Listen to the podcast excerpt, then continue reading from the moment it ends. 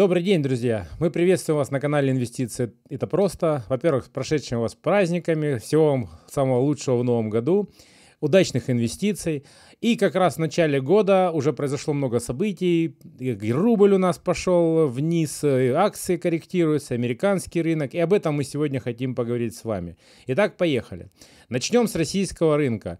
Очень у нас удачное было конец года, а начало еще лучше. Он у нас снизился очень сильно. Рубль был с 71 у нас уже подскочил до 77.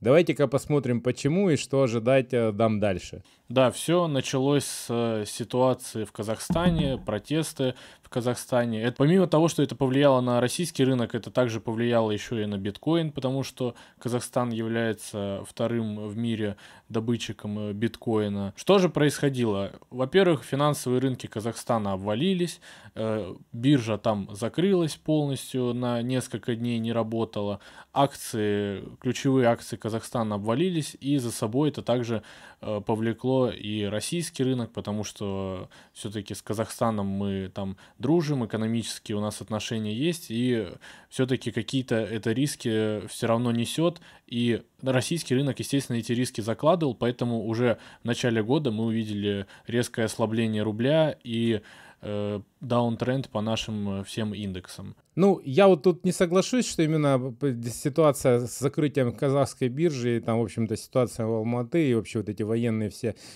движения, там, борьба с э, террористами повлияла. Я думаю, что это э, вообще доля, если так посмотреть, доля российского бизнеса в Казахстане, она не такая большая, особенно банковского сектора. Эти э, потом, собственно, аналитики нам рассказывали, там, например, Сбербанк представлен там каким-то 0,2% или там 2%, ну, какие-то очень маленькие цифры, которые вообще не повлияют на доходы банка, рынка, поэтому этот обвал был вызван в первую очередь страхом э, инвесторам, а то особенно когда э, наши решили помочь э, ОДКБ вести войска, о том вообще, что как-то Россия туда начинает входить, что будет, непонятно. Еще как раз-таки только биржа была там доступна для там физиков, ну и такого ограниченного количества игроков. Ну и, в общем-то, некая такая паника, просто неопределенности, что будет дальше. Вот мы вроде как Россия опять с войсками куда-то пошла. Это как повлияло как раз на курс э, рубля, и, собственно, мы увидели его коррекцию достаточно высокую. Да, но тем не менее, э, влияет это, не влияет. После этого, конечно, немного откупили наши рынки, но вслед за этим пришли новые новости о том, что НАТО с Россией не могут договориться, и вот тут уже э, прямой риск геополитический для России, обострение ситуации и объявление угроз о прямых санкциях, таких как запрет на операции с первичным и вторичным суверенным долгом России, ограничения на российские финансовые институты и ограничения работы SWIFT. Собственно, все те уже санкции, о которых вы прекрасно слышали в течение там, последних двух лет, сейчас э, заново все это начинает обсуждаться из-за того, что российские войска подходят ближе к границе Украины, войска НАТО также приближаются к Украине, и неизвестно, во что эта ситуация выльется, и пока все очень резкие заявления очень сильно влияют на нашу валюту, на наши рынки. Сбербанк на 10% обваливается, за день РТС на 6% почти обвалился. И, в принципе, это все происходит исключительно на заявлениях о том, что США никак не хотят э, с нами договариваться, ну а мы никак не хотим с ними договариваться. Ну, я тут, ну, может быть, даже вообще в деталях все это разложил по полочкам, как это выглядит, и объяснил, почему это происходит. Я делал подробный обзор вообще, какое, какое влияние вот, санкций э, на рубль и так далее. Но вот то, что сейчас конкретно происходит здесь, э, именно э, после того, как э, прошли заседания Россия-НАТО, там, Россия ОБСЕ, США, и, в общем-то, и результатом послужило заявление о том, что не договорились, ну, может быть, дальше продолжат э, какие-то диалоги. Что происходит? Например, там 50% того же самого акции Сбербанка принадлежит нерезидентам. Более того, госдолг российский, там первичное размещение, с учетом того, что у нас ставка 8,5%, и текущие облигации, они продаются там по 9% годовых, там по 9,5%, то есть, ну, очень выгодно по сравнению с размещением, например, в евро или в долларах, где проценты там нулевые практически. Соответственно, а, сразу возникает а, риск, и вот этот геополитический риск о том, что а, будут наложены санкции на госдолг. Об этом мы тоже делали видео. Соответственно, что дальше происходит? Эти нерезиденты начинают распродавать свои активы в развивающих странах, ну, в частности, в России. То есть они продают облигации, они продают акции и покупают валюту, выводя ее из страны. Поэтому, естественно, это давит на рубль, и он там начинает э, резко колебаться, и акции падают. А, закончился этот тренд или нет? Ну, вообще-то как бы нет. Наши ожидают еще где-то месяц а, ответа от США. Э, в общем-то, эти тренды еще не завершились. А, но я вот как бы тут еще могу так сказать, что то, что Никита сказал по поводу санкций и э, опубликованных э, вот сейчас проекта у Сената. Если вдруг что-то начнется, что будет дальше, здесь история, на мой взгляд, достаточно серьезная и, ну, как бы э, нерадужная. То есть, может быть, конечно, кто-то оптимистично может на это смотреть, но если дойдет до этих санкций, то я бы тут, в общем-то, рассмотрел те риски, как, как вообще избежать потери денег, потому что э, угрожают не только на первичный, на вторичный долг, э, но еще э, выбрать президенту США три банка. И эти банки, это, например, Сбербанк, там, ВТБ, а, Альфа-банк. Ну, это одни из трех, там еще и другие были перечислены. Теперь представьте себе, что будет, если, к примеру, а, эти банки подвергнут будут санкциям. Что такое санкции? Это значит, с ними будет запрещено работу всем контрагентам США, а это в том числе и брокеры, которых мы храним наши деньги. То есть, в принципе, гипотетически могут быть заморожены э, брокерские счета, поскольку как бы где хранятся наши акции, которые мы покупаем, например, на Санкт-Петербургской бирже через Альфа-банк, через там Сбербанк. Они, естественно, хранятся в депозитариях этих организаций, и если им заморозят любые расчеты, то ну, наши как бы бумаги могут подвиснуть. И тут вот это на самом деле и в том числе для инвестора достаточно существенные угрозы что с этим делать? Ну, у меня есть рецепт. Может быть, дальше мы немножко расскажем об этом. Мне все-таки кажется, что до такого не дойдет, потому что все равно будет возможность вывести свои деньги. Вряд ли это прям обрубят в один момент. Возможно, дадут также срок э, какой-то, к примеру, как там уходили различные брокеры, когда из России всегда давали определенный срок на то, чтобы продать активы и вывести свои деньги. Или, в принципе, вывести эти активы. Поэтому, думаю, настолько серьезных последствий, конечно, можно ожидать, но все равно выход из этого будет. Но это он, ну, Никита оптимист. Я, например, э, иногда я бываю пессимистом, потому что я видел, когда я в моменте обрубали. Потом будут суды с этими организациями. Ну, например, там Сбербанк, если он подвергнется таким санкциям, может подать в суд, я не знаю, там на правительство США, но не факт, что это все где-то кто-то выиграет. Но вот э, если вдруг вы в такой вообще пессимистичный сценарий верите, то, конечно, нужно выходить из американских бумаг, может быть, там вкладываться в российские облигации в том числе и хранить деньги в рублевом э, эквиваленте там, или в рублевых активах. В общем-то, все эти новости, они, как вы понимаете, не в пользу российского рынка, не в пользу российской валюты. В принципе, также у нас нарастает инфляция, 8,6 процентов инфляция у нас на данный э, момент. Центральный банк планирует также продолжать повышать ключевую ставку. Это, в принципе, должно способствовать бы э, усилению нашей валюты, но, во-первых, у нас э, присутствует накопившаяся за годы инфляция, которая также, скорее всего, должна будет отобразиться в курсе и перейти уже там доллар на более высокие какие-то отметки, 85, 90. Во-вторых, э, та же ситуация с carry trade, к примеру, даже если они сейчас и поднимут ставку выше 10, э, для того, чтобы иностранцы начали заходить э, в российскую валюту, в российские облигации для проведения операции carry trade, даже это не факт, что поможет, если операции carry trade будут заблокированы элементарно санкциями. То есть, э, в принципе, для рубля сейчас очень тяжелая ситуация складывается, и вполне возможно, что даже курс 75 это привлекательный на данный момент курс, потому что если все-таки реализуются все геополитические риски, то тут даже сложно представить, до какой планки улетит наша валюта.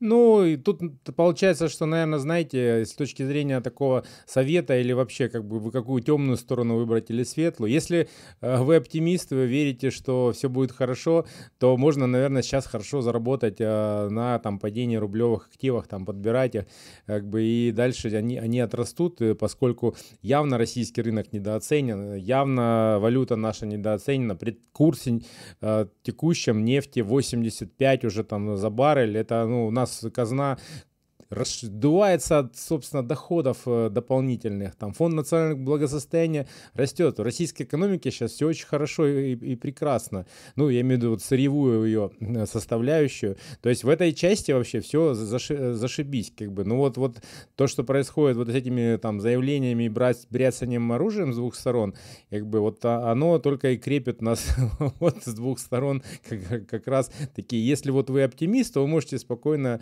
э, не рыпаться и все. Если вы пессимист, ну, как бы надо что-то делать и как бы э, делать это вот, э, вот ну, буквально, может быть, экстремальное, в том числе, думая о том, что, и, может быть, э, будут заморожены там и бумаги, и выходить из иностранных акций, там в долларовые активы там как-то сейчас пережидать эту волну, пока все не рассосется, и тогда вот вообще не потеряете ничего. Ну, надеюсь на, на лучшее, как бы я думаю, что вряд ли такое как делается, ну, во всяком случае, диверсифицировать свой портфель нужно, в том числе отложить какую-то часть просто в рублях, в валюте, чтобы совсем все не уходило в какие-то бумаги. Ну, лично я на ближайший год не верю в перспективы российского рынка, потому что уже в начале года такие складываются неблагоприятные события. Сейчас мы находимся в зоне неопределенности. Потом также в Америке уже все говорят о том, что пора сокращать, сокращать печатный станок. Глобальная ликвидность будет сокращаться, а на все развивающиеся рынки, не только на российские, это также будет очень сильно давить. И поэтому, скорее всего, в этом году я бы не стал покупать российские акции, если они не упадут до каких-то там критических отметок. Можно, конечно, попробовать, э, если там, к примеру, Сбербанк будет по 100, не, по 100 а дивиденды... можно брать. Ну, слушай, ну, ну по 100, 100 если дивиденды там... будут там 30 рублей, то 30% на Сбербанке, то почему бы не заработать? Это уже, можно сказать, даже такая ну, халява. Я тоже, вот. может быть, никогда особо но... не, не, тоже оптимизмом в российском рынке точно. не, не страдал, но с другой стороны, а если э, то, что сейчас в американском рынке, они будут поднимать поднимать ставку, а все бумаги будут корректироваться, и той доходности, какой показывал S&P за прошлые вот годы, ее не будет. А российский рынок прекрасен. Например, если взять тот же самый МТС, а, Цена вообще шикарная, дивиденды больше 10%. Тот же самый Сбербанк. Э, ну, если верить, что в перспективе двух-трех лет у тебя, допустим, доллар вырастет там, ну, до 90, до 100, но при этой нефти не факт, э, и поэтому... Ну, нефть тут, сейчас быть, также имеет... хотят охлаждать, потому что инфляция нарастает, и в любом случае уже и добычу и ОПЕК наращивает, и США, и Китай. Российский и ОФЗ по 10% охладить. практически тоже, ну, таких доходностей никогда не было. Э, ЦБ уже прибил инфляцию, то есть если ну, повышать ставку, пока что никто не думает, поэтому, ну, тут все скользко, нельзя сказать, что прям нет, русский рынок сейчас вообще, э, он достаточно выгоден. Вот если вот откинуть сейчас вот это вот политические аспекты, то ну вообще шикарная точка входа была. Но вот именно э, риски геополитические, вот они как бы останавливают, и все именно оказывает только это влияние. Остальное все шикарно с точки зрения российского рынка. Ну, на российском рынке действительно большие дивиденды, но вот кто-то зашел в Сбербанк по 350-380 ради 10%, сейчас э, но мы же сидят с тобой заходили по 180 при этом там, э, когда он упал. Ну, вот, пожалуйста. Ну, кто зашел по 180, кто зашел по 350. Дело в том, что на данный момент я считаю, что все-таки опасный на российский рынок, и лучше переждать э, всю эту ситуацию, вообще дождаться лета, когда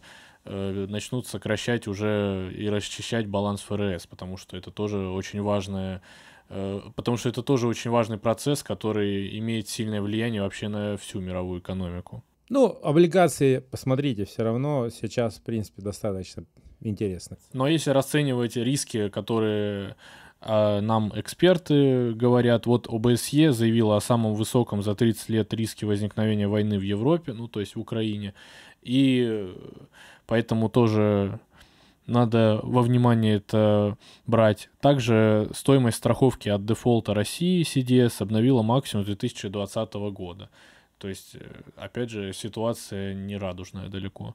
Ну, я бы так не сказал тоже, потому что э, ситуация нерадужная, она уже у нас давно. В данном случае, э, я думаю, что наши немножко обострили, чтобы э, определить э, позиции с двух сторон. Иначе невозможно было. Но сейчас волатильность будет очень интересная. Ну, а теперь давайте перейдем к остальному миру, к США. Что там происходило? Там... Остальному миру США это звучит хорошо. Именно там правильно тоже... характеризует, что кто у нас кукловод Европы. Ну да, так и есть потому что там у нас тоже не все так хорошо, как кажется. Уже постепенно сейчас хотят начинать сдувать.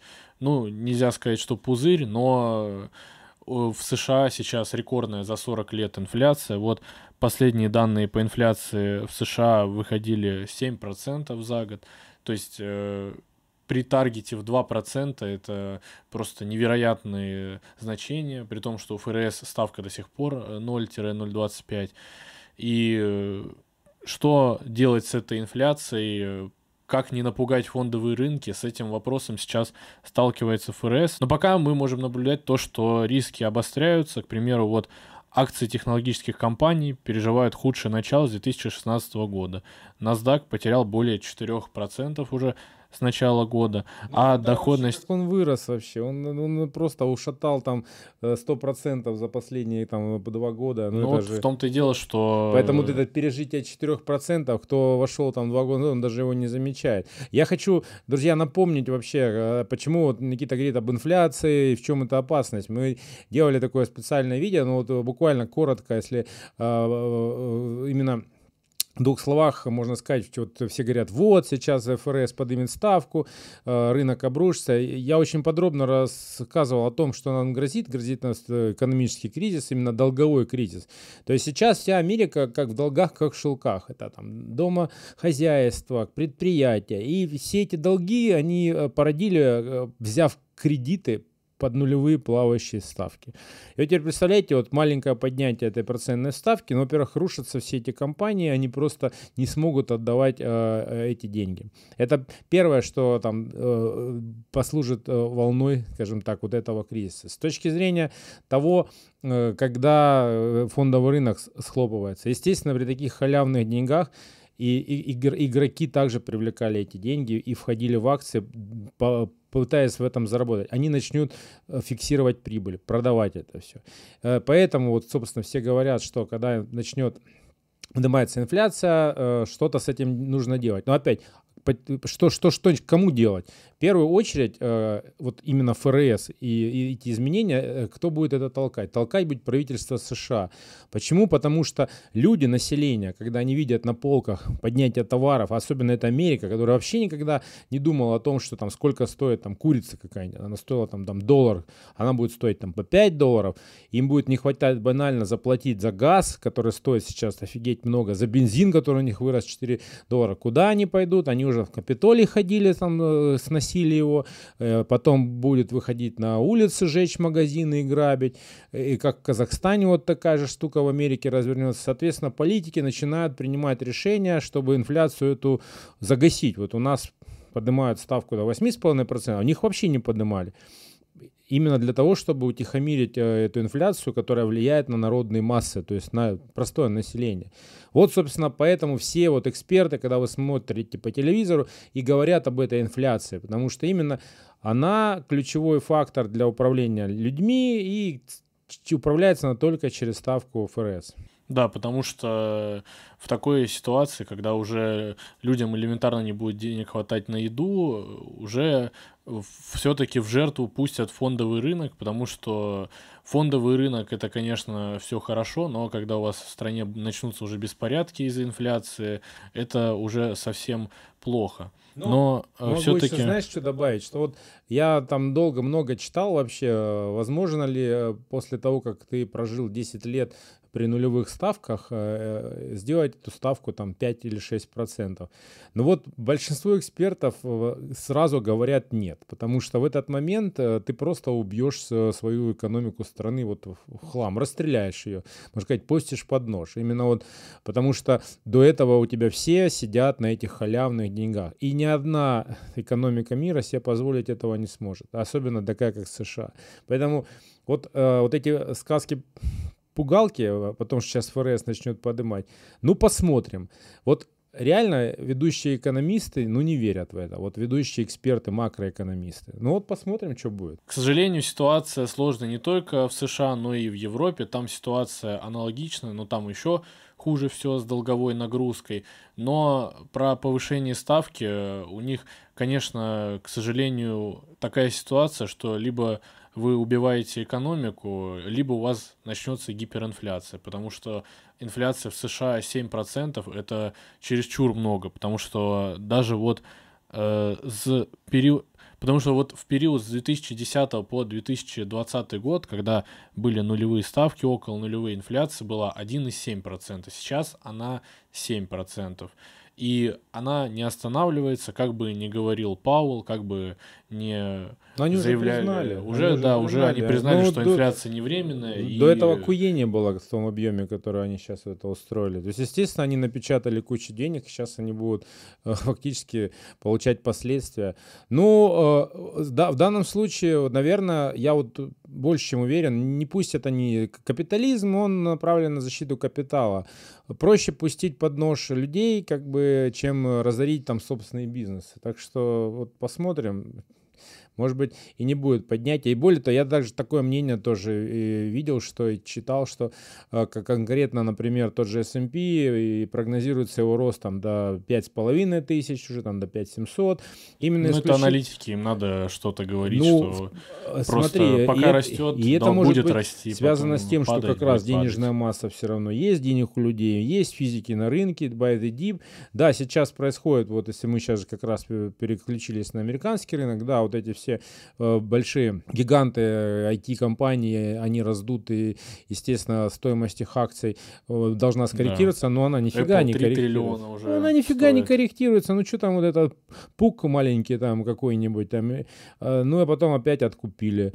Ну и что? Я вот видел тренд, действительно, ну как бы сам немножко там прокатился на рождественном ралли, о том, что начали перекладываться из вот этих вот говнокомпаний, типа там Virgin Space Galactic, эти спайки, которые, которые Кэти Вудс покупала, которые вот раздули. Да. А Кэти Вуд, кстати, не покупала. За этот год они она на 13 покупала. миллиардов продали, а купили всего на 11 миллионов. Ну она же покупала до этого, она же разогнала. До этого, да, до этого она все это покупала. Так вот, из них выходят, в том числе и куда они входят, они входят как раз в дивидендные аристократы, которых мы там рассказывали. компании. Да, ну вот я сам э, покупал, потому что есть компании, вот если вы посмотрите их, такие монстры, которые платят дивиденды, они не растут, не компания роста, но при этом они не падают даже в периоды кризисов. То есть вот по сути это ну некая облигация в виде акции, которую вы покупаете и получаете там ну, некую дивидендную доходность там 2-3%, там, может быть, даже и больше в какие-то моменты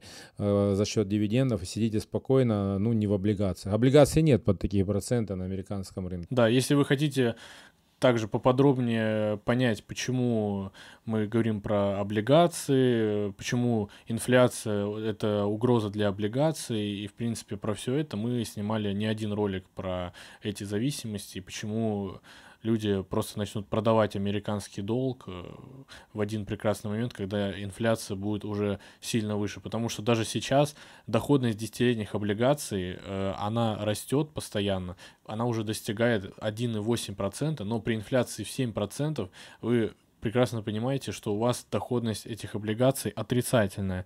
Но казначейские облигации США начали год э, хуже всего с 1973 года. То есть Сейчас на рынке долга США и, в принципе, с инфляцией самая худшая ситуация за последние 40 лет. И как ФРС это будет урегулировать, тут, конечно, тяжело сказать. Будут они повышать ставку и жертвовать фондовым рынком и всем остальным не будут. Но если они, конечно, повысят ключевую ставку, то это сколько надо будет потом 10, 20, 30 триллионов напечатать, чтобы обратно все это восстановить, потому что действительно будет это не то, что выстрел в ногу, может даже вообще выстрел в голову. Не, ну триггером, кстати, мог, может стать не только повышение ставки. Здесь много э, аспектов, которые могут повлиять-то, собственно.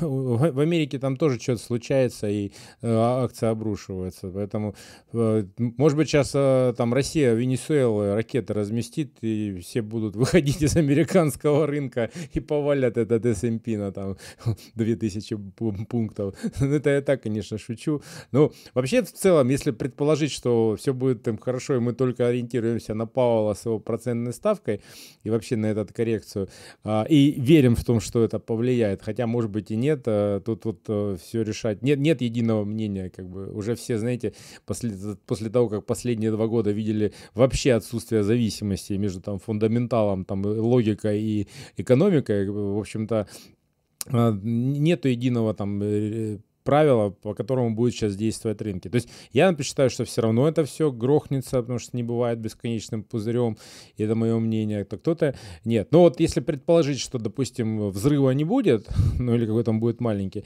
то можно даже немножко порассуждать, что можно прикупить э, на текущем вот состоянии вообще, и стоит ли покупать. Вот ты что, покупаешь что-нибудь или нет?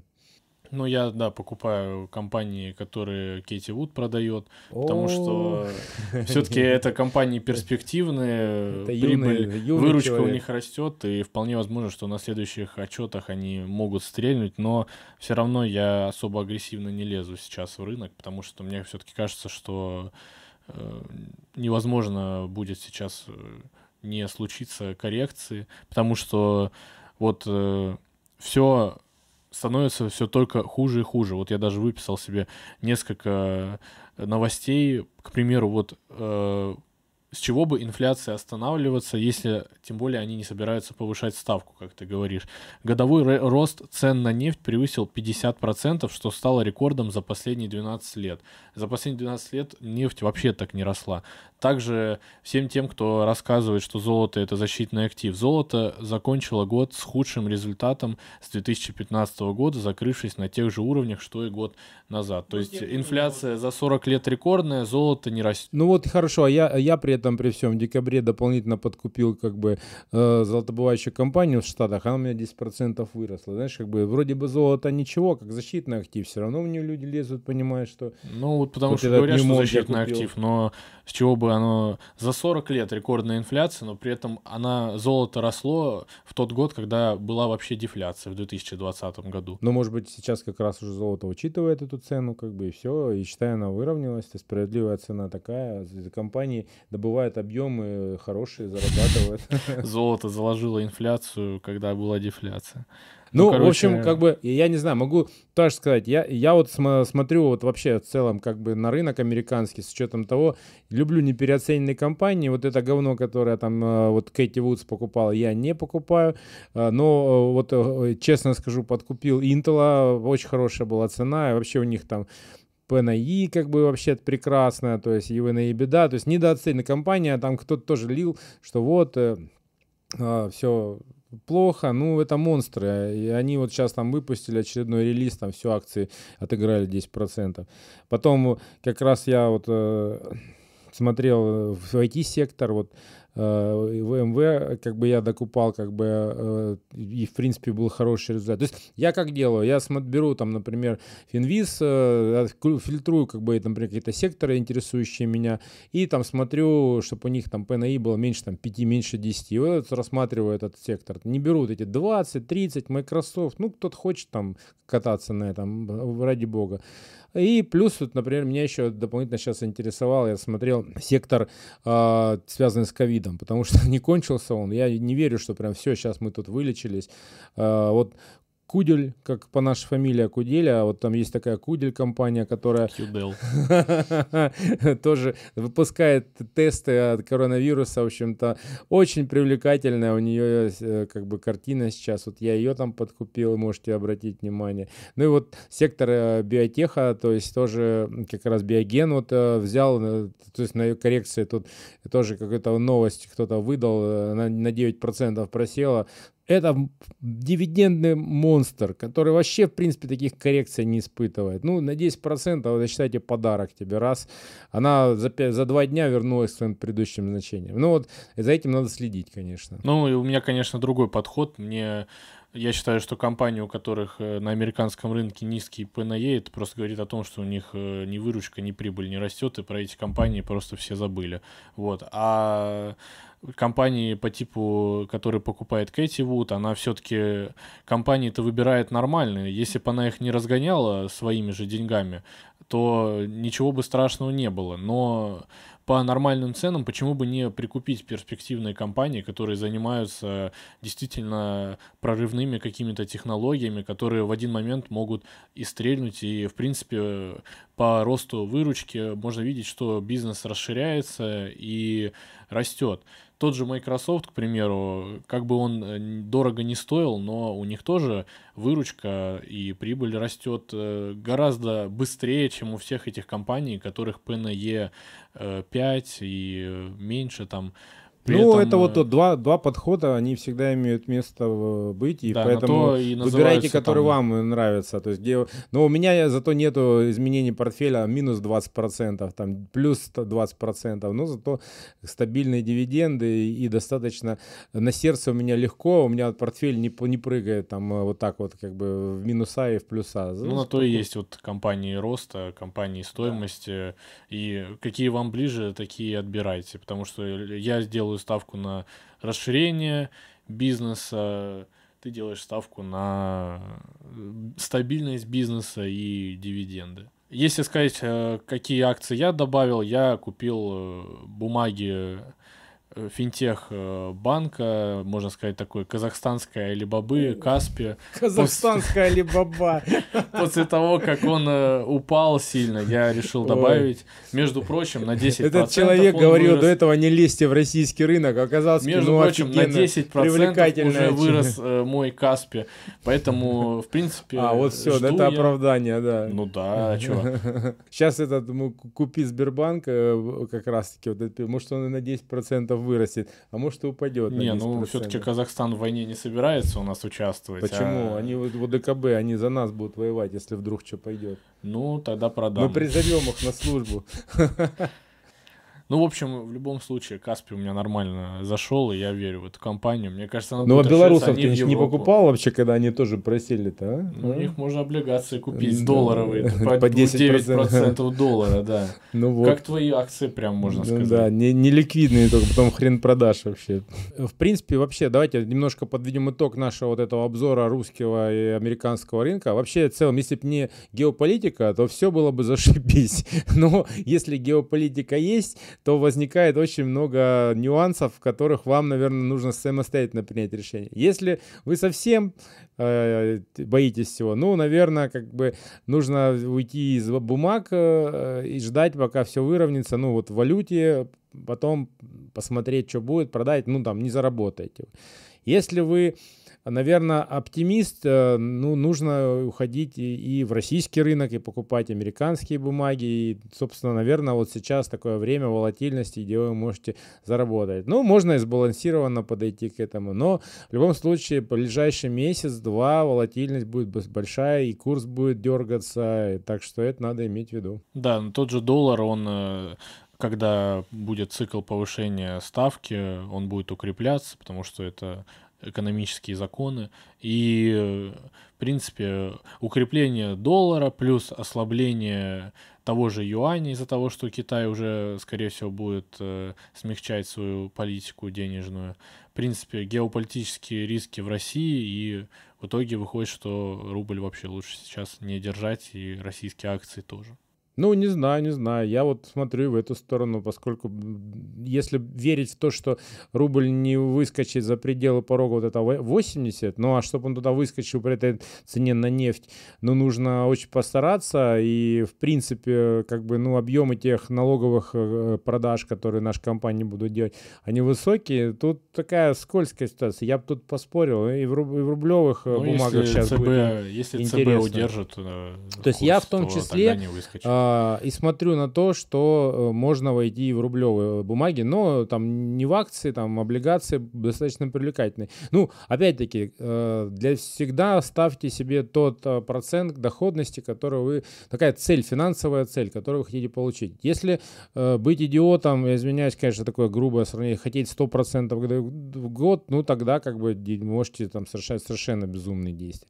А если понимать, что надо хотя бы обогнать инфляцию, то есть, ну, там, 10-15% в текущих реалиях, ну, тут вот как раз можно и, да, облигации посмотреть. И вполне удовлетвориться тем, что они будут стабильные, и они там гарантированно будут выплачены, чем бумаги, которые там пляшут туда-сюда вот в такое неспокойное время. Так что я туда смотрю.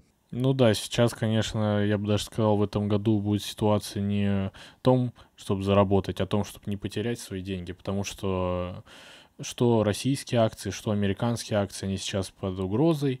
Э, ОФЗ также они падают в цене. Конечно, если вы будете ждать там до погашения, сколько вы, вы собираетесь ждать, да, вы будете в плюсе в рублях, но опять же, если сейчас, а если война, да, то не будете вы в никаком плюсе, потому что просто девальвируется валюта наша.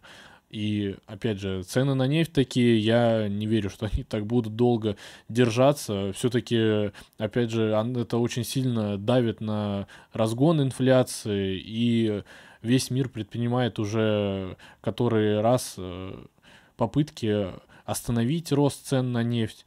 А также, кстати, еще что подбавит э, в котел инфляции угля, это война с Россией, потому что это будет все равно, что удар по нефтяной державе, это тоже взвинтит цены на нефть. В общем, э, год может быть очень веселым, и, в принципе, сейчас тяжело подобрать защитный актив, э, в который бы можно было сохранить свои деньги, Разве что биткоин, наверное, да, как говорят у нас эти все люди. Ну, вместо золота, да, покупайте просто биткоины по 40. Он когда будет 20, продадите и защитите Кварти... свои деньги. Квартиру купите себе и живите в ней спокойно там. Или на депозит денежку можете положить, совсем все страшно. Вот так вот. Ну, на этом, друзья, все. Вот такое вот у нас прекрасное начало А года. кому не страшно, будьте с нами, и мы расскажем, да. куда инвестировать. Вот такие перспективы. Подписывайтесь на наш канал, ставьте лайки, если вам понравилось. С вами был Куделя Никита. Сергей Куделя. До новых встреч.